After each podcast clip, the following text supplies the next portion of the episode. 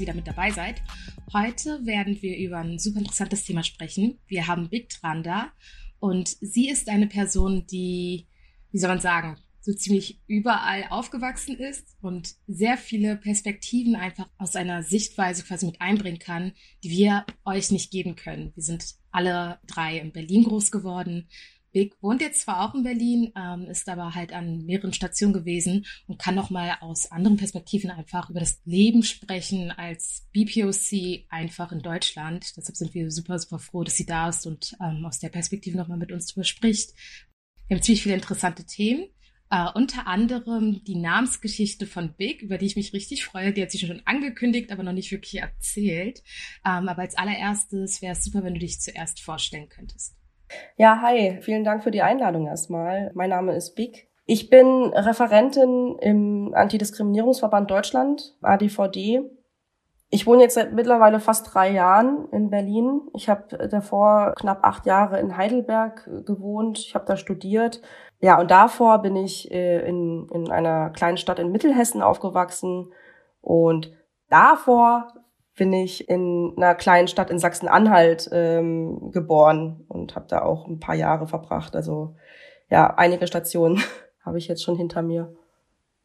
Wir hatten jetzt in der Vorbesprechung ja auch sehr viel darüber gesprochen, wie ich mich jetzt eigentlich vorstellen möchte. Das hat den Grund ist, ähm, ich mich äh, sehr, sehr lange immer mit dem Namen Biggie vorgestellt habe. Und einige aus meinem Umfeld kennen mich eigentlich auch nur unter Biggie. Der Name, der wurde mir ganz früh schon von der Kindergartenerzieherin mal gegeben, weil sie der Meinung war, dass der Name Big nicht weiblich genug, nicht deutsch genug klingt. Und die haben daraufhin sich dazu entschieden, mich einfach mal Biggie zu nennen. Und das hat sich äh, ja etabliert bis ich würde sagen, bis jetzt, also wie gesagt, ich werde jetzt auch immer noch Biggie genannt und jetzt im Arbeitskontext habe ich aber gemerkt, dass es irgendwie auch, ja, es ist einfach unprofessionell, sich die ganze Zeit mit so einem Spitznamen vorzustellen. Vor allem, weil das ja auch so ein bisschen verwirrend ist, wenn, wenn auf dem Pass oder auf dem Vertrag irgendein anderer Name steht und dann die Leute mich aber nur unter dem Namen Biggie kennen.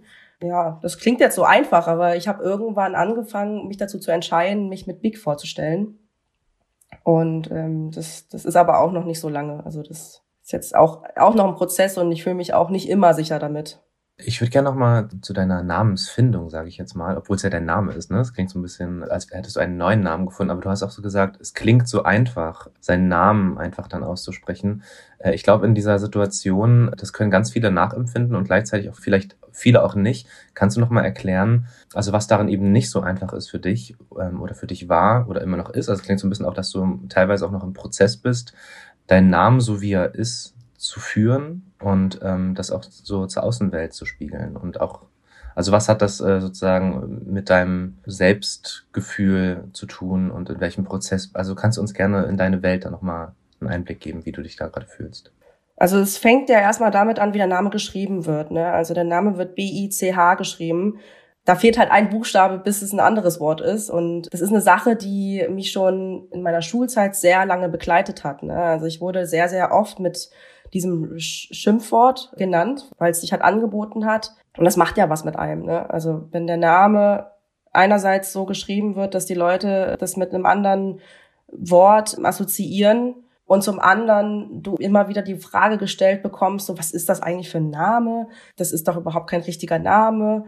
Äh, der ist nicht schön, der ist nicht weiblich. Ich wurde beim Arzt immer mit Herr dran auf, aufgerufen, weil sie einfach anhand des Vornamens nicht sehen konnten, ob das jetzt ein weiblicher oder ein männlicher Vorname ist. Und das sind so viele kleine Dinge, die zusammenkommen, so dass du anfängst, so eine Abneigung gegen deinen Namen zu, zu entwickeln. Und ich bin froh, wenn Leute, wenn die meinen Namen sehen und, und ihn versuchen auszusprechen, zumindest erstmal mit Bich anfangen. Das ist weniger schlimm, als wenn sie dieses andere Wort benutzen. Aber ich glaube, äh, vor allem viele ja, Namensschwestern, die auch Big heißen, kennen wohl diesen, diesen Struggle auch, ne? Dass es halt einfach, ja, nicht einfach ist, ähm, einen Namen zu haben, der nicht offensichtlich zeigt, wie man den, den ausspricht. Genau, also Big, vielen Dank, ähm, dass du ein bisschen deine Sichtweise beziehungsweise deine Probleme, dein Struggle mit deinem Namen aus geführt hast. Mir ging es da so ein bisschen ähnlich. Ne? Also Melis ist vielleicht ein bisschen einfacher ähm, vorzulesen, aber die Betonung ist halt immer komplett eine andere gewesen, eine deutsche Betonung ähm, auf meinen Namen. Und ich habe lange auch gebraucht, um meinen Namen tatsächlich auch richtig türkisch auszusprechen. Und ich hatte ähnliche Erlebnisse wie du in der Schulzeit. Und zwar reimt sich ähm, mein Name halt auf gewisse Körperglieder von männlichen Personen. Und ähm, da war es halt auch immer das Ding, ne, dass ich dann irgendwie doppeldeutig angesprochen wurde und es für mich halt auch immer total schwer war, ne, so mit meinem Namen zurechtzukommen, wenn der halt immer so in den Schmutz gezogen wird, ne, also sofort irgendwas Anzügliches daraus gemacht wird. Mm. Also ich glaube, einige Personen, die halt keine deutschen Namen haben, wie beispielsweise Gustav oder Laura oder ähm, was auch immer, kennen den Struggle tatsächlich, ne? Den du halt auch irgendwie gehabt hast und es politisiert ja einen auch, ne? Oder sorgt ja auch dafür, dass du so ein ganz anderes Selbstwertgefühl bekommst für dich selber. Im Vietnamesischen ist es ja auch so, dass äh, die allermeisten haben immer Doppelnamen, ne? Und ähm, der, der Rufname ist in den meisten Fällen immer der Zweitname. Mein kompletter Vorname ist Ngok Big und das, das verwirrt ja auch.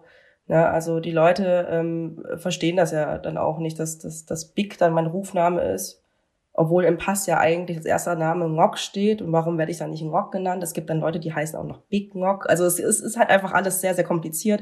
Das kann ich dann auch nachvollziehen, dass da nicht jeder durchsteigt. Aber diese Abwertung oder äh, diese ja, grundsätzliche Wertung über den Namen, es ist halt einfach, ja, weiß ich nicht, es ist, es Warum tut man das? Verstehe ich irgendwie nicht. Und mein Bruder, das wollte ich auch noch sagen. Ähm, mein Bruder zum Beispiel, der hat ja auch äh, zwei Namen, der hat äh, einen Doppelnamen und der hat mittlerweile seinen Namen ähm, äh, standesamtlich umändern lassen. Also der hat das jetzt umgedreht, einfach damit es verständlicher ist für alle. Aber ich würde das nicht wollen bei meinem Namen.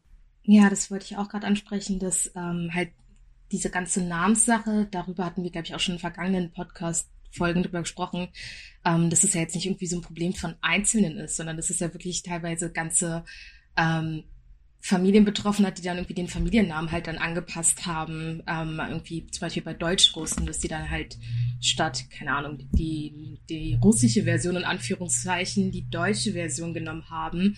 Ähm, und das ist halt auch sehr verwirrend. Also es macht ja auch mit einem was. Also man hat ja irgendwie Namen auch einfach also man, man identifiziert sich, glaube ich, viel mehr mit dem Namen, ähm, als man eigentlich denkt.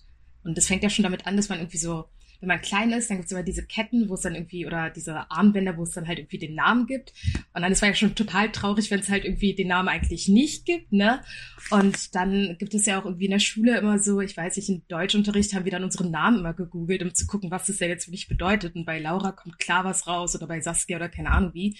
Ähm, bei meinem Namen, also ich habe ja jetzt einen englischen Namen ja auch noch bekommen, halt so Cindy, äh, gab es jetzt auch nicht wirklich so viel, aber der hat mich jetzt auch nicht wirklich interessiert, aber so meine Zweit- und Drittnamen, also Afia Ajmain heißt ich quasi, ähm, dass man da so lange nicht, oder dass ich lange nicht wusste, was das wirklich bedeutet. Meine Mutter hat es mir zwar erklärt, aber das war für mich dann irgendwie wie so ein, also ganz distanziert, ganz, ganz anders als jetzt bei, bei meinen deutschen Freundinnen auch einfach, die ähm, ich weiß nicht, aber viel mehr Bezug zum Namen auch hatten. Und ähm, genau später dann halt, als ich noch älter wurde und Identitätskrise und man interessiert sich dann ja einfach viel mehr so für die äh, Seite der Eltern vielleicht auch. Ähm, fand ich, also war ich einfach echt froh, dass ich dann irgendwie Afia Ajmai noch hatte. Davor fand ich es ganz, ganz schrecklich, dass ich so Cindy Afia Ajemain und dann als Nachname noch Ajay hieß, weil der auch so unendlich lang ist. Und wenn Leute halt auf die Liste gucken und die sehen meinen Namen, dann sind die auch schon gleich genervt oder haben Angst. Und ne, das wird dann auch immer so kommuniziert im Sinne von, wie soll man den Namen halt aussprechen. Aber ich finde auch, dass, ähm, weil du halt auch meintest, für dich ist es jetzt nochmal neu halt irgendwie dich mit Big vorzustellen man wird immer sicherer einfach mit der Zeit. Also ich bin auch irgendwie, wenn jemand fragt, wie ich heiße, mich halt so Cindy Afia Ajumaina J und Cindy reicht. Ähm, aber sie können auch gerne die ganzen Namen aussprechen. Also, und das finde ich halt echt gut einfach, dass man halt so merkt, was man angelernt bekommen hat, dass man sich halt für seinen Namen schämt und somit halt auch für einen großen Teil eigentlich seiner Kultur, dass, dass man sich das halt abtrainieren kann. Das dauert halt einfach eine Weile und ähm, Deshalb, ich habe es sofort verstanden, als du meintest halt, ähm, ja, ich weiß jetzt noch nicht, wie ich mich vorstellen soll. Ähm, das ist einfach so ein Struggle, den man am Anfang einfach ganz lange noch hat. Dieser äh, Aspekt mit dem mit dem mit den Namen auf Tassen oder Schlüsselanhängern, ne? oh Gott, das kann ich, das kann ich kann ich so kann ich so so nachvollziehen. Ich war früher auch immer so enttäuscht darüber, dass es nirgendwo irgendwas gab, wo mein Name drauf stand. Mittlerweile machen meine Freundinnen ja auch äh, sich einen Spaß draus und kaufen mir äh, Sachen, wo einfach Birgit steht. Also ich habe jetzt Coolies, da steht Birgit drauf, weil weil es nirgendwo Biggie gibt und deswegen heiße ich jetzt einfach überall Birgit. Zu der Namensgeschichte, also bei mir ist ja so, äh, meine Eltern haben mir ganz bewusst einen Namen, also einen ersten Vornamen gegeben, Marcel, der halt äh, im europäischen Kontext äh, oder auch im deutschen Kontext halt sehr unverdächtig ist, wobei ich jetzt schon einige Male so ostdeutsch assoziiert wurde, weil Marcel im Westen nicht so verbreitet war, aber gut, anderes Thema. Äh, und mein Zweitname, mein koreanischer Name ist ja Samin. Ähm, und äh, geschrieben wird es S-A-E-M-I-N. Und ich habe ganz lange in meiner Kindheit und auch in der Jugend den Namen eigentlich nicht so geführt, obwohl er auf allen Listen auch immer mit äh, geführt wurde. Also irgendwie Schullisten oder keine Ahnung, ne, halt Namenslisten. Und also was mich auch so ein bisschen sozusagen darin bestärkt hat, das gar nicht so nach außen zu tragen, wie ich heiße, war eben der Umgang mit dem Namen, wenn er dann mal ausgesprochen wurde, weil einfach keiner das hinbekommen hat. Und äh, es geht jetzt gar nicht darum, dass ad hoc, ne, ich frage ja, wir haben ja jetzt auch im Vorfeld, habe ich dich auch gefragt, wie spreche ich den Namen richtig aus? Ne? Es geht ja gar nicht darum, dass man, äh, dass alle oder die Erwartungshaltung da ist, alle müssen das sofort aussprechen können. Aber äh, ich finde immer, was sich aus meiner Perspektive immer so ganz so in diesen Momenten gezeigt hat, wenn, wenn Leute gestruggelt haben mit dem Namen, äh, ist die Frage, wie geht man um mit, äh, mit etwas, was irgendwie nicht der eigenen Erwartung entspricht. Und die eigene Erwartung ist natürlich in diesem Fall sehr geprägt aus so einer weißen Mehrheitsgesellschaft. Und, und das, äh, da war das eher so, dass ich nicht das Gefühl hatte, da ist wirklich Interesse da, sondern so, wie auch Cindy gerade gesagt hat, das ist so ein Störfaktor. Und äh, dann gibt's halt die krasseste Variation meines Namens von Saemin über, keine Ahnung, bei meinem Bruder, der heißt äh, Jimin mit Nachnamen, war das auch ein riesengroßes Problem, obwohl es nur J-I-M-I-N ist. Und äh, erst seitdem K-Pop richtig durch, die Decke gegangen ist und äh, einer der äh, Sänger von BTS heißt ja Jimin. Es ist halt äh, ein super beliebter Name und mittlerweile werden Kinder danach benannt und so. Also in Deutschland, also die gar keinen koreanischen Bezug haben, ist ein bisschen verrückt, äh, die ganze Geschichte. Aber ähm, was ich total nachvollziehen kann, ist der Punkt, dass man eben durch diese Erfahrungen, die man sozusagen hat mit den eigenen, mit dem eigenen Namen und wie das äh, Umfeld damit umgeht, dass man darin total gehemmt ist. Und mittlerweile ist es bei mir schon so, dass ich auch äh, diesen Namen äh, jetzt nicht als Zweitnamen trage. Also ich, stelle mich nicht vor als Marcel Selmin, aber ich habe einen ganz anderen Umgang damit, äh, mich so zu nennen.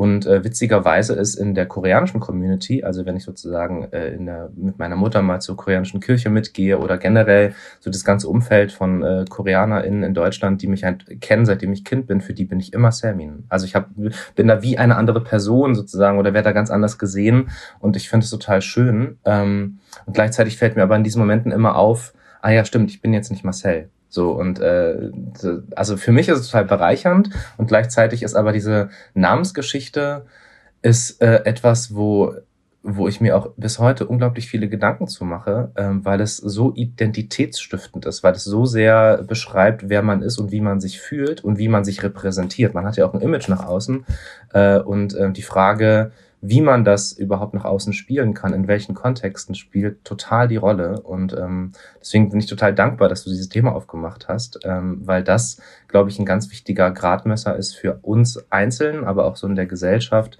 wo wir eigentlich da stehen, wie mit, wie mit Namen umgegangen werden, die gar nicht so, ähm, die jetzt nicht im Brigitte-Magazin aufgeführt werden oder so. Was mir auch so ein bisschen geholfen hat, äh, mich so ein bisschen mit diesem Namen auch anzufreunden, war mir zu vergegenwärtigen, dass der Name Ngokbik auch Jade heißt. Ne? Also der, die, die, die Bedeutung dieses Namens ist einfach so unglaublich schön. Jade. Jeder möchte Jade, also nicht jeder, aber je, also viele Personen, kann ich mir vorstellen, möchten Jade heißen. Und das ist so ein unglaublich schöner, schöner Name und ähm, nur weil, weil der von der Betonung her hier einfach nicht geläufig ist, wird er abgestempelt als, nee, das ist jetzt kein schöner weiblicher Name, ähm, so, so möchte äh, keine Person heißen und ähm, du solltest dich sowieso nicht so nennen.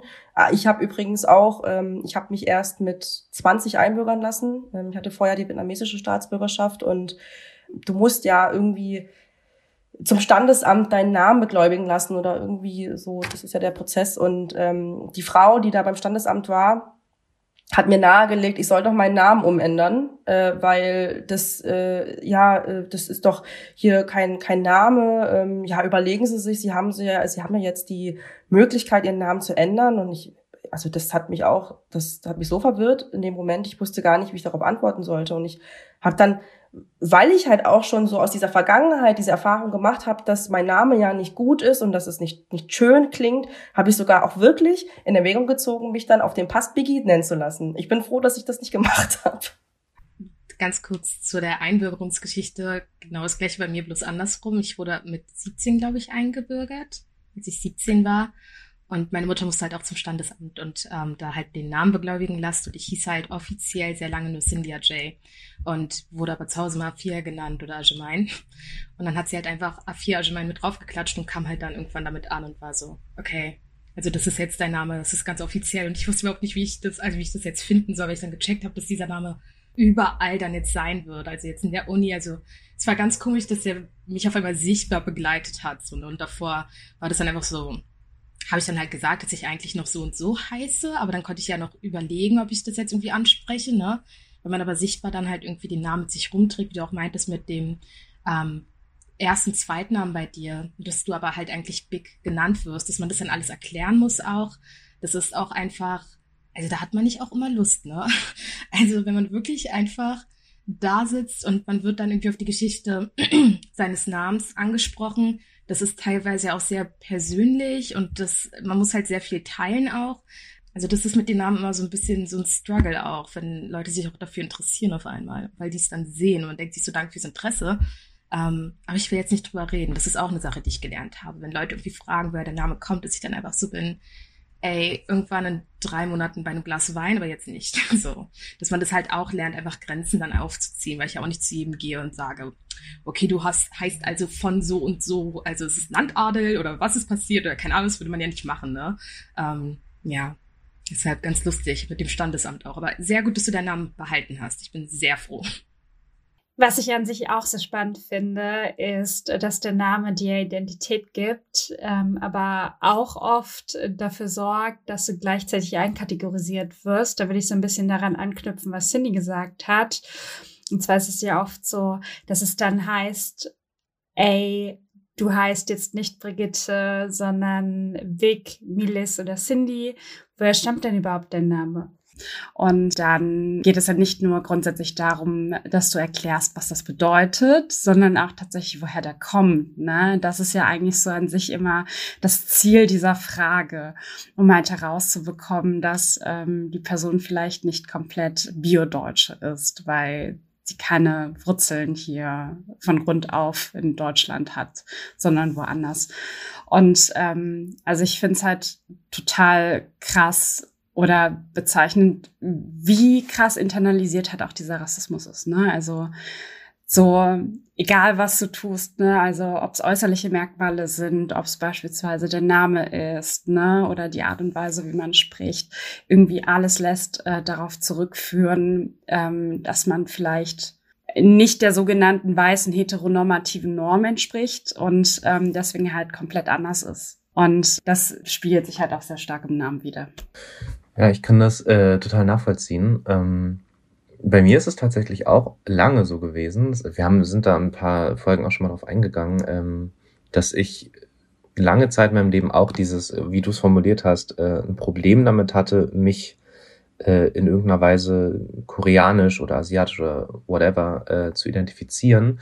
Und was mir, da wieder der Bogen zurück zum Namen, was mir da total geholfen hat, ist, dass ich halt mit Marcel als Vornamen und Hop als Nachnamen durch meinen Vater, war für mich, äh, wenn ich sozusagen meinen, meinen koreanischen Namen übersprungen habe, Selmin, war das halt auch einfach in dieser Ebene, mich davon abzugrenzen. Und auf der anderen Seite, also dieser Prozess, also du hast ja auch schon angesprochen, diese Selbstfindung, ne? Ähm, was ich auch gerne, ehrlich gesagt, dann in, in, also für diejenigen, die sich auch so fühlen, auch in dem Kontext gerne so ein bisschen als Coming Out immer wieder so ein bisschen beschreibe, weil ich finde, das hat ganz ähnliche Prozesse, war dann der Zweitname, dass ich Selmin heiße, total wichtig für mich. Also für mich selber zu belegen, nee, ich bin, ich bin auch sozusagen, das ist ein Teil von mir. Äh, und ähm, Ja, das ist sowohl als auch. Deswegen kann ich das total nachvollziehen. Ähm, kannst du ein bisschen von dir noch erzählen? Du hast es genannt im Vorgespräch, der Weg zur Selbstermächtigung. Was, was hieß das, heißt das bei dir? Also vielleicht möchtest du uns ein bisschen durch ein paar Etappen deines äh, Lebens nehmen. Ja, du äh, sprichst da auch einen extrem wichtigen Punkt an, weil das spielt ja tatsächlich alles mit rein. Ne? Also sobald du anfängst, mich zu fragen, woher mein Name kommt, fragst du natürlich auch ähm, nach meiner Herkunft. Und ähm, wenn, wenn du sowieso schon ein bisschen Probleme damit hast, äh, irgendwie dich mit deiner, mit deinen Wurzeln zu identifizieren oder irgendwie dich auf deine oder du gerade in der noch in der, in der, in der Selbstfindungsphase bist, ne? Und du, du selbst noch gar nicht weißt, so wer bin ich eigentlich und was definiert mich. Ähm, du wirst aber immer wieder auf dieses bei mir zumindest asiatisch sein reduziert und das war in der Vergangenheit, in der Kindheit und in meiner Jugend eigentlich meistens keine gute Assoziation, ne? Also es war ja meistens sehr besetzt mit gewissen Klischees und Stereotypen und und du willst dich damit ja nicht identifizieren und dann fängst du an, das zu leugnen. So, nein, ich bin nicht Asiatin oder beziehungsweise du, du fängst dann an, Merkmale an dir selbst zu suchen, die dich abheben von den asiatischen Menschen. Ne? Also bei mir waren es zum Beispiel meine braunen Haare. Ich habe, warum auch immer, braune Haare und das war ganz lange für mich das der Beweis dafür, dass ich kein Teil der asiatischen Gesellschaft bin. Das ist richtig krass, was ich gerade sage. Und, und deswegen war auch diese, diese Frage nach meinem Namen so unglaublich sensibel, weil ich dadurch mich immer sehr angegriffen gefühlt habe, ne? weil, weil das impliziert hat, so, okay, gut, du bist ja jetzt, du, du kommst ja von woanders, du bist ja keine weiße Deutsche ähm, und, äh, und ich wollte ja nie so gesehen werden. Und das, das war, das war, das, das war dieses, dieses große Problem, was ich immer hatte. Also so richtig beschäftigt mit dem Thema Rassismus und, und alles, was da damit zusammenhängt, ähm, habe ich ja äh, mich erst im Studium, ne? also das äh, in meiner Heidelberger Zeit. Und ähm, das war zu dem Zeitpunkt aber ähm, auf einer sehr fachlichen Ebene. Ne? Also Rassismus gab es für mich nur in der Theorie, beziehungsweise natürlich habe ich das mitbekommen, dass äh, vielleicht irgendwo auch Rassismus ähm, auf der Straße passiert oder ich selbst auch von Rassismus betroffen bin, aber ich habe das halt immer geleugnet. Ich habe immer gesagt, ähm, dadurch, dass ich ja äh, ein Teil der weißen Gesellschaft bin, bin ich natürlich auch nicht von Rassismus betroffen. Ne? Und und selbst wenn mir so etwas in, in dieser Form passiert ist, habe ich das auch lange nicht als Rassismus gesehen, weil ich auch niemanden hatte, mit dem ich äh, diese Erfahrung teilen konnte. Das, das ist ja auch ein Aspekt im Aufwachsen eines weißen Umfelds, dass du einfach deine Erfahrungen, die du machst, das sind ja sehr individuelle Erfahrungen, einfach nicht teilen kannst mit Menschen, weil sie diese Erfahrung nicht machen. Und ähm, deswegen ging es mir auch einfach sehr, sehr lange so, dass ich das Thema Rassismus nicht mit mir assoziiert habe. Ich habe das einfach auf einer sehr fachlichen Ebene ähm, behandelt. So ja, Rassismus, das gibt in den und den Formen und ich äh, kenne die Strukturen von Rassismus und ich weiß, wie das funktioniert. Aber das hat nichts mit mir persönlich zu tun. Und das kam aber erst, so diese, diese, ja, diese Erleuchtung, sage ich jetzt mal, die kam erst, als ich nach Berlin gekommen bin und tatsächlich dann Freundinnen hatte, die BPOCs waren. Ich würde das auch als Schlüsselmoment bezeichnen, ne, wo ich äh, gemerkt habe, so krass, diese ganzen Erfahrungen, die ich gemacht habe, nicht nur was mein Aussehen angeht, sondern auch was meine soziale Herkunft angeht, dass ich nicht alleine bin. Das, das war für mich, das klingt so banal, aber ich, als ab dem Moment, wo ich gemerkt habe, ach krass, da gibt es Menschen, die sind auch migrantisch und die haben auch eine ähnliche, eine, eine ähnliche soziale Herkunft wie ich.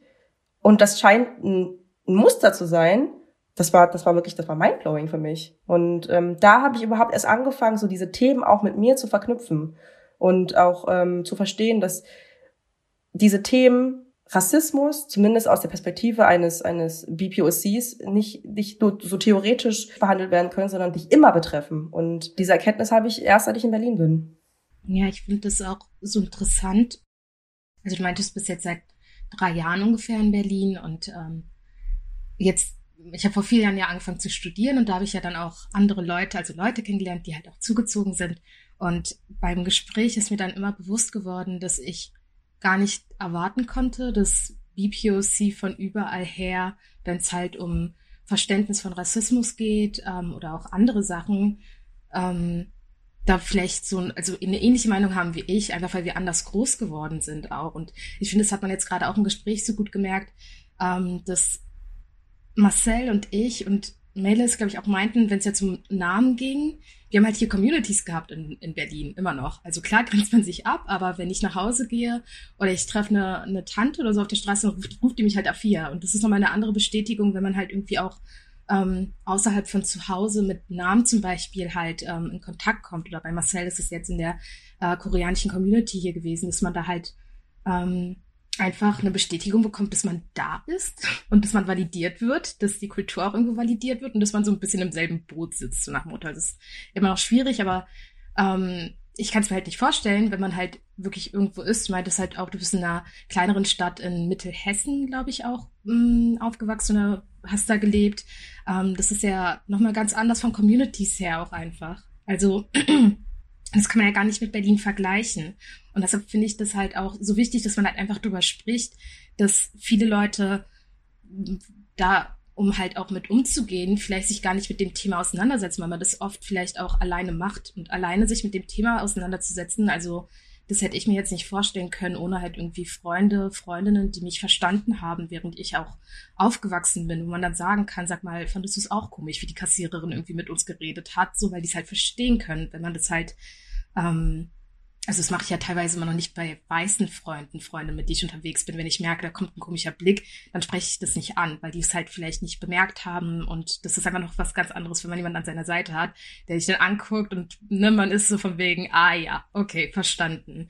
Also äh, vielleicht, also magst du ja darüber noch erzählen halt, ähm, wenn, als du groß geworden bist, ob es da überhaupt Bezugspersonen gab oder ob du in der Familie drüber sprechen konntest weil wir hatten ja auch schon mal drüber gesprochen, in der Familie konnten viele von uns zum Beispiel nicht über Rassismus sprechen, ähm, aus verschiedenen Gründen auch. Und ja, genau, also wenn du dich wohlfühlst, dann erzähl vielleicht gerne, wie für dich der Prozess war und dann in Berlin vielleicht auch, wie es ausgesehen also dieser Aha-Moment, ob es für dich einen Aha-Moment halt hier gab, so ein konkretes, wo du so dachtest, oh mein Gott, okay, die anderen erfahren das auch, so wie ich. Also der Aha-Moment, der kam durch meine Freundin Merit. Ähm, die ich auch äh, ganz liebevoll als meine erste BPOC-Freundin bezeichne. Äh, das stimmt natürlich nicht. Ne? Also das stimmt nicht, dass ich jetzt äh, mein ganzes äh, Leben lang, bis ich nach Berlin gekommen bin, überhaupt keinen Kontakt zu BPOCs hatte. Ähm, das, das ist natürlich nicht, nicht wahr. Ne? Also das ähm, ich, ich äh, in, in, in, in Ostdeutschland oder in dieser kleinen Stadt, in der ich aufgewachsen bin, äh, beziehungsweise geboren bin, ähm, gab es ja auch eine sehr große vietnamesische Community, die ist ja in Ostdeutschland sehr, sehr stark vertreten.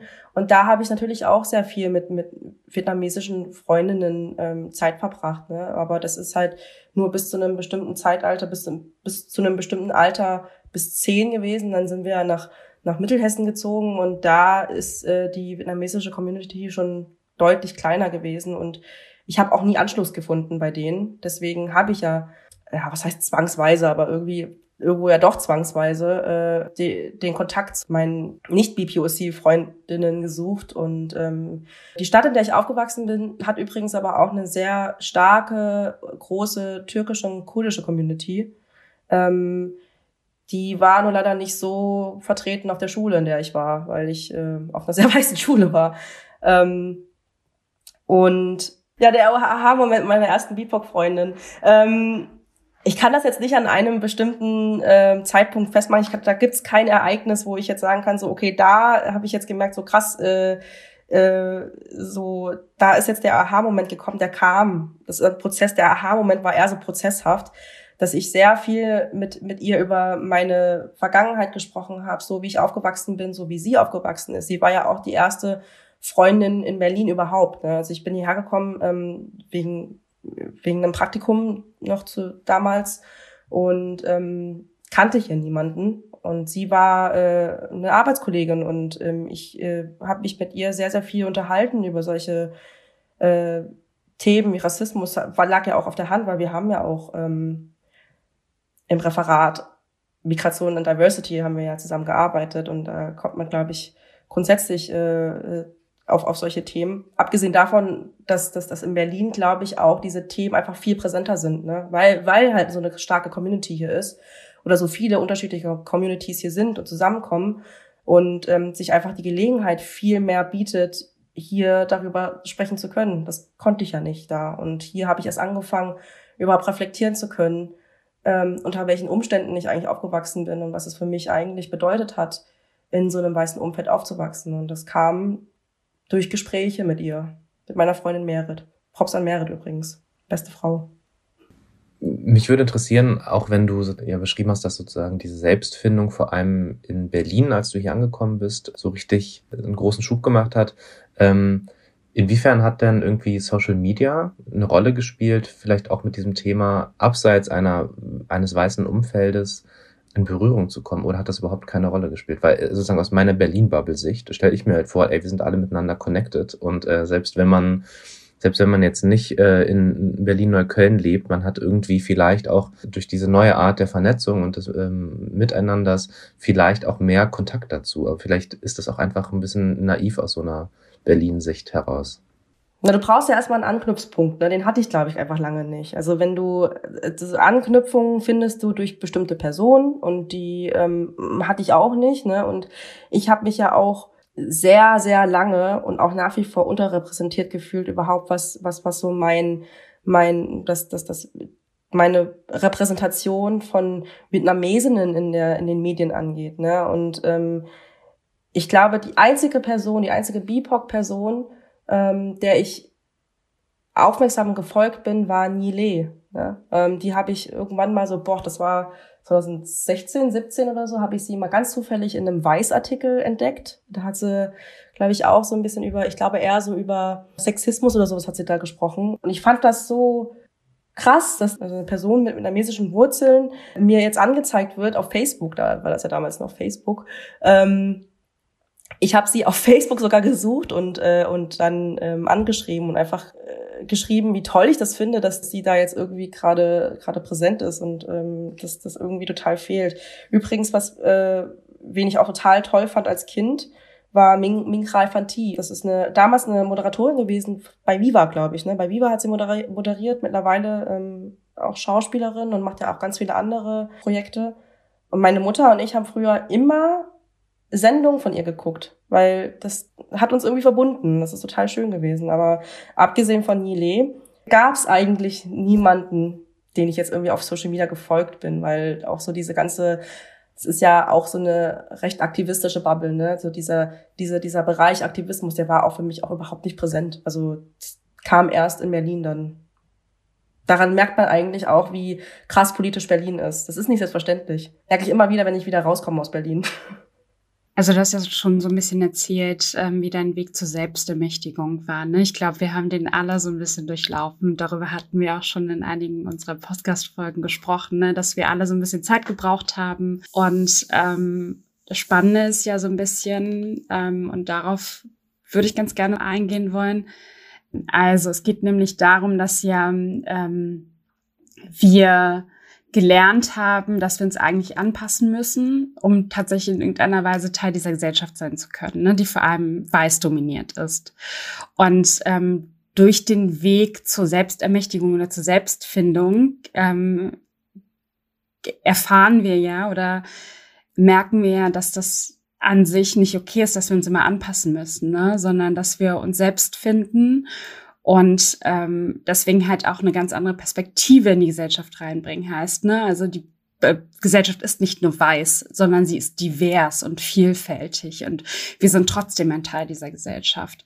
Und ähm, meinst du, da gibt's so Räume und die Möglichkeit tatsächlich zu sagen, dass wir Teil sind und dass das auch anerkannt wird? Oder gibt's da halt Hürden, die vor uns liegen? Also ich glaube, um zu verstehen, dass es eine Ressource ist, nicht weiß zu sein, beziehungsweise mit anderen Perspektiven zu einer vielfältigen Gesellschaft beizutragen, braucht es auch erstmal eine ganz, ganz große Portion Selbstreflexion und auch dieses Verständnis darüber, dass das eine Ressource ist. Und das ist ja eigentlich das Problem, dass ähm, dadurch, dass dass glaube ich viele Menschen, viele BIPOCs, die äh, diese diese Erfahrung wie ich machen und in einem weißen Umfeld aufwachsen, ähm, so sehr betroffen sind von diesem internalisierten Rassismus, dass der Weg daraus eigentlich nur passieren kann, indem in dem Austausch geschieht. Ja? Und solange du keinen Austausch hast, den hatte ich bei, beispielsweise ganz, ganz, äh, den hatte ich zum Glück mit meiner Freundin, äh, meiner Freundin Merit in Berlin, aber auch sehr spät. Also das muss man sich auch, auch mal vorstellen. Ich bin jetzt auch Ende 20 und ähm, dass ich jetzt erst verstehe, dass meine Vergangenheit beziehungsweise mein, mein Lebensweg ein strukturelles Muster ist, äh, dass, dass viele migrantische Personen hier ähm, erfahren oder erleben, da erstmal zu erkennen, dass das ähm, nicht ein individuelles Ding ist, sondern dass das viele Leute sind, die, die so aufwachsen, das muss ja auch erstmal, ähm, diese Erkenntnis muss ja erstmal erstmal geschehen. Und wenn du niemanden hast, mit dem du dich darüber unterhalten kannst, dann weiß ich nicht. Also es ist immer schwierig dann, ne? Du hast gesagt, die Berlin-Bubble, die BIPOC-Szene ist sehr aktivistisch. Und das stimmt ja auch. Das nehmen wir ja auch sehr wahr. Wir sind, das ist ja auch eine Ressource. Aber was ich mich immer wieder frage, und da kommt so ein bisschen der Lehrer raus äh, bei mir, ist, und das haben ja auch ganz viele gesagt und zum Teil auch Leute, die in Berlin leben, ja, dass sie eigentlich abgeschreckt teilweise auch davon sind, weil wir natürlich viel tiefer drin sind, weil, weil der Ton anders ist, das Selbstbewusstsein anders ist und viele, die BIPOC sind, aber noch gar nicht diesen, diesen Prozess gemacht haben, sich dann noch nicht so wiederfinden und so ein bisschen die Frage, äh, aufkommt, was heißt das für uns? Also wir haben ja mittlerweile auch Strukturen und immer wenn Strukturen da sind, muss man, finde ich, auch immer wieder an diesen Strukturen arbeiten, weil natürlich unser Interesse ist, dass möglichst viele BIPOCs eben auch diesen Weg der Selbstermächtigung machen können, aber eben auch nicht abgeschreckt sind von einer Aktivistenszene, die äh, vielleicht teilweise auch vor allem im Ton äh, dann nicht so unglaublich ansprechend ist oder auch in Diskussionen. Also als diese große Clubhouse-Welle rumging, hatte ich schon das ein oder andere Mal das Gefühl, so in Safe Spaces, okay, das ist zwar ein Safe Space, aber ganz ehrlich, wie niedrigschwellig ist dann das hier? Also wie, was wird hier eigentlich erwartet an Niveaus? Wie wird reagiert auf Fragen, die vielleicht gar nicht böse gemeint sind, aber die, ähm, die einfach auch darstellen, dass Leute noch irgendwie am Anfang stehen und so weiter. Äh, das sind alles so Punkte, die ich total wichtig finde in der Selbstreflexion. Und äh, nur letzter Satz, also ich habe auch einige Bekannte, die auch in Berlin leben, die vielleicht jetzt nicht diesen Weg gemacht haben, den du gemacht hast, die BIPOC sind, aber immer noch sehr unsicher damit und lange Jahre ihres Erwachsenenlebens sich nicht getraut haben oder eben auch nicht ja, diesen, diesen Sprung, es ist am Ende ist es auch ein Sprung irgendwie ins Ungewisse gegangen sind. Aber jetzt, wo sie Kinder kriegen, das eine richtig große Rolle spielt, weil dann auf einmal tatsächlich dann, ich sage es jetzt mal ohne Wertung, weil man sich dem nicht mehr verschließen kann, weil klar ist, ähm, wahrscheinlich wird mein Kind Rassismuserfahrungen haben und jetzt muss ich mich dem stellen und ähm, da, also auch für diejenigen, ich glaube, das ist auch so eine Gruppe, die man total auch irgendwie äh, gar nicht so auf dem Schirm hat. Wir gehen auch oft in unserer, in unserer Woken äh, BIPOC-Szene davon aus, ja, ist halt so. Alle fühlen sich äh, irgendwie als BIPOCs und wissen, was postmigrantisch bedeutet und wo es hingehen soll und was struktureller Rassismus ist und bla bla bla bla bla. Aber dem ist ja nicht so. Und deswegen würde mich total deine Perspektive darauf interessieren. Das Ding ist, wir werfen jetzt auch so super selbstverständlich mit den Begriffen um uns rum. Dieses Wort BIPOC beispielsweise, ne, dass wir benutzen dieses Wort so unglaublich selbstverständlich und vergessen dabei, dass es Menschen gibt, die noch gar nicht so weit sind. Ne? Also zum einen erstmal verstehen, was das Wort BIPOC bedeutet, gleichzeitig sich selbst dann aber auch als BIPOC bezeichnen ich, ich weiß nicht, ob, das, ob, ob ihr euch daran erinnern könnt, wann ihr dieses Wort das erste Mal gehört habt und auch in welchem Kontext. Ich habe dieses Wort das erste Mal in der Uni gehört von meinem Dozenten, der weiß war. Ähm, ich würde ihn jetzt heute als Ally bezeichnen, ähm, aber er, er kam mit dem, mit dem Begriff People of Color an, POC, mittlerweile wurde es ja erweitert ne, auf BIPOC. Und ich war ja halt die Einzige äh, oder mit die Einzige im, im, ähm, im Seminar, die halt wirklich sichtbar äh, einen, einen Migrationshintergrund oder eine Migrationsgeschichte hat und hat dann beim, beim Wort POC schon auch immer so ein bisschen in meine Richtung geguckt, ne? Und dann dachte ich mir so, was, was, was ist das? Warum, warum bezeichnet er mich als POC? Was ist das? Ich möchte kein, keine Person of Color sein. So, ich habe diesen, diesen Begriff erstmal abgelehnt, weil der von, das war das eine Fremdzuschreibung war. Für mich war das eine Fremdzuschreibung.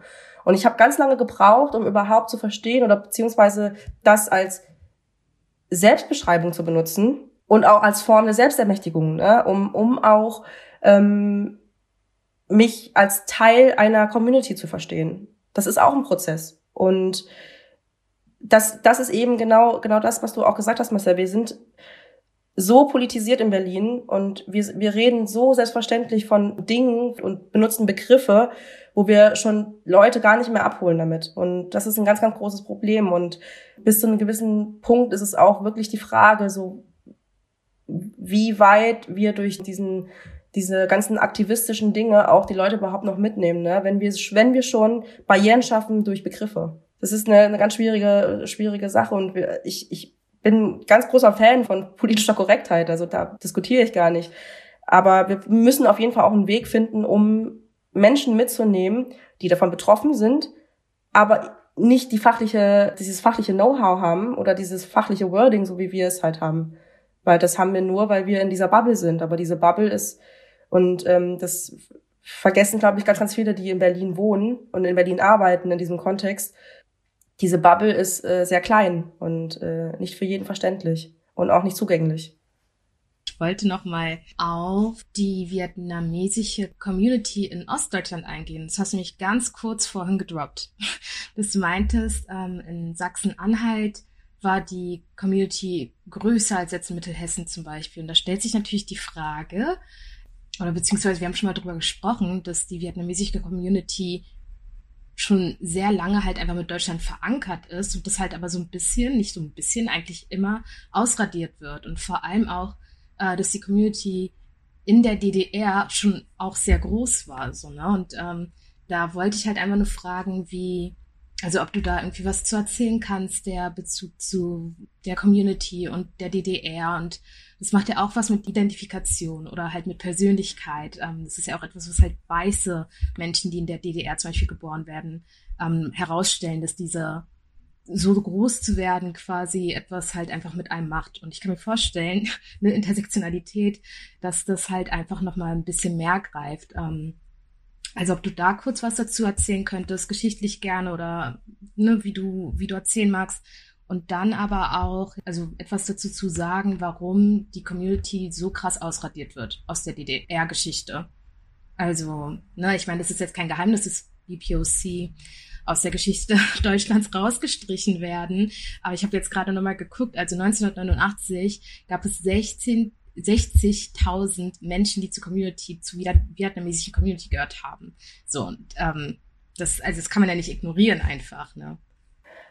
Also erstmal zu der Frage, warum ähm, es eigentlich so ist, dass äh, in Deutschland überhaupt dieses Verständnis davon kaum existiert, dass es eine große vietnamesische Community überhaupt gibt in Deutschland, ähm, ist erstmal, dass die deutsche Migrationsgeschichte einfach sehr westdeutsch geprägt ist.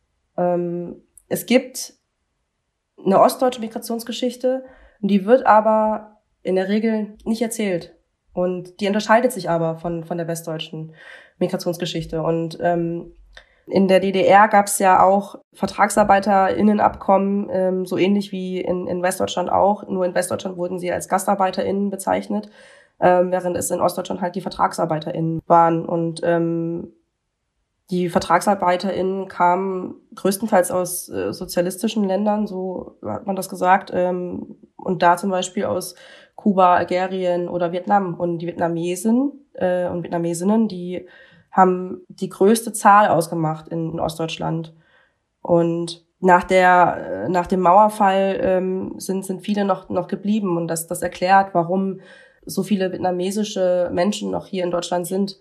Aber natürlich zum Großteil immer noch in Ostdeutschland. Ne? In Berlin gibt es zum Beispiel eine ganz, ganz große, starke vietnamesische Community, die ich übrigens total wertschätze. Ne? Also jetzt, wo ich, wo ich weiß, dass, dass es sowas gibt wie eine vietnamesische Community, finde ich das auch total toll und, und nutze sie auch. Aber ja, also erstmal so die, also der Grund, weswegen die Mehrheit nicht weiß, warum in, in Deutschland so viele Vietnamesinnen sind oder dass überhaupt in Deutschland so viele Vietnamesinnen sind, ist, dass ähm, die mit der ostdeutschen Geschichte verankert sind, mit der ostdeutschen Migrationsgeschichte und diese ostdeutsche Migrationsgeschichte einfach nicht oft genug erzählt wird. Das ist ein ganz großes Problem ganz kurz, also ich würde auch gerne über den Begriff sichtbar sprechen. Für mich und für meine Eltern war die Community schon immer sichtbar. War, also auch aus gegebenen Gründen, weil meine Mutter einfach lieber halt in Asia-Markt gegangen ist, um da halt ihre ganzen Rezepte für unsere geilen Kochkurse am Sonntag irgendwie zu holen, weil da halt einfach, also die Palette ist einfach sehr ähnlich, so nach Motto. Ähm, aber es wurde nicht darüber gesprochen, warum, also warum auch im Osten von Berlin halt so viele Menschen ähm, leben, die aus Vietnam stammen oder die halt zur Community gehören. Hm, ich glaube, dass halt einfach viele Communities halt, wie du schon meintest, geschichtlich gesehen gar nicht wirklich sichtbar sind.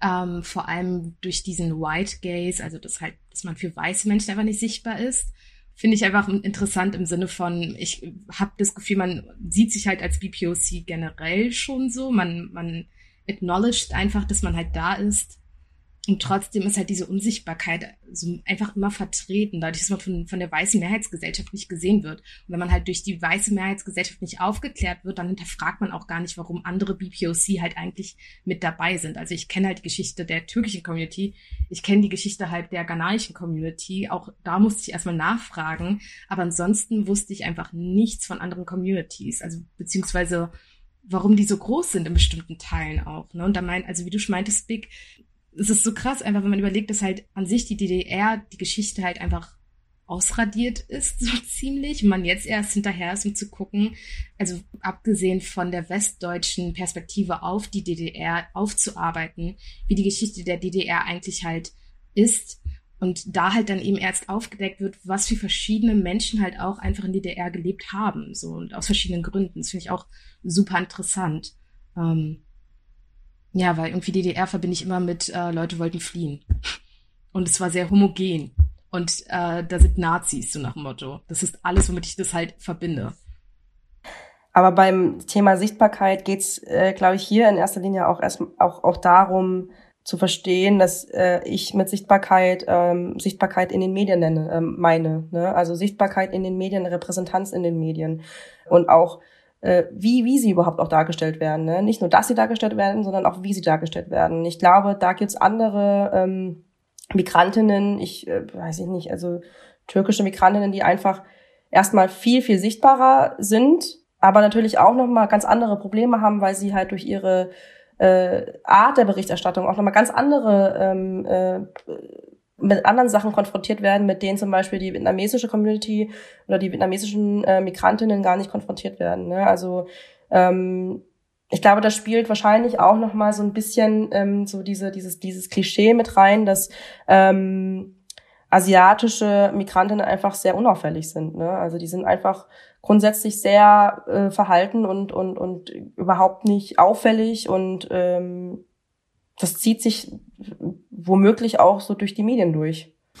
Ja, zur Sichtbarkeit gehört ja auch ähm, nicht nur die Sichtbarkeit der Community, also wie sichtbar entscheidet sie sich vielleicht äh, aktiv zu sein, ähm, im Sinne vom im organisatorischen Sinne oder auch im, im, im Lobbyarbeitssinne, weil ich finde das auch einen ganz wichtigen Punkt. Wir brauchen starke Verbände auf jeden Fall der verschiedenen Communities, sondern es geht ja auch so um die Frage, wie sichtbar ist das auch innerhalb der Selbstidentifikation der Mehrheitsgesellschaft? Ne? Und ich, diese ganze Thema GastarbeiterInnen-Geschichte ist eins, was so unterrepräsentiert ist, wo so viele nicht mal ansatzweise wissen, was, also wie fest verknüpft diese Geschichte, die verschiedenen Stränge der GastarbeiterInnen, sei es jetzt vietnamesisch, griechisch, türkisch, die koreanische Gastarbeiter und ganz viele andere, auch vor allem auch, auch natürlich auch die DDR-Perspektive, die grundsätzlich auch ähm, sozusagen unterrepräsentiert ist, muss man ja auch mal deutlich sagen an dieser Stelle, dass das vielen gar nicht bewusst ist. Ich hatte letztens ein Gespräch mit einer Journalistin und ähm, habe dann erzählt von meiner Mutter,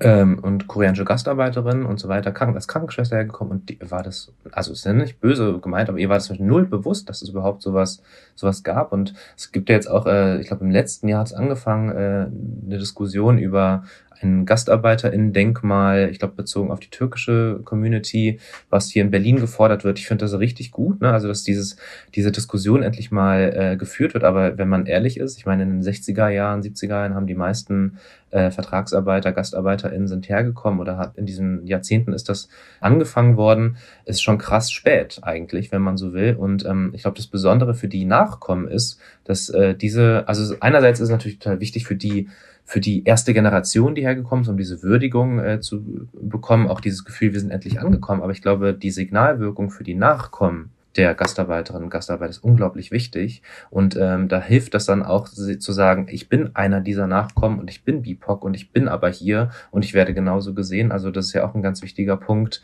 äh, der Wertschätzung, der Anerkennung und damit eben auch vielleicht äh, eine Hilfestellung zur Selbstermächtigung. Ähm, und deswegen glaube ich, ist das eben auch nochmal ein Punkt, jetzt nur bezogen auf äh, die, die Gruppe der ähm, GastarbeiterInnen und deren Nachkommen, warum es eben auch ganz, ganz wichtig ist, dass man das ähm, ja, dass man das mehr begleitet und da ist natürlich Wissenschaft, Politik und Gesellschaft ganz doll in der Pflicht, sich äh, dieser Geschichte eben auch zu stellen, weil ganz ehrlich, Deutschland wäre nicht Deutschland in vielerlei Hinsicht heute ohne GastarbeiterInnen, ohne VertragsarbeiterInnen. Man muss sich, glaube ich, aber auch nochmal klar werden, dass die Geschichte der VertragsarbeiterInnen in Ostdeutschland nochmal eine, eine viel, viel jüngere Geschichte ist, als jetzt zum Beispiel die westdeutsche Migrationsgeschichte, ne, was, was jetzt auch die GastarbeiterInnen betrifft. Die sind ja schon viel, viel länger da. Du hast vorhin eine Jahreszahl genannt, ich glaube 60er, 70er oder so, ne?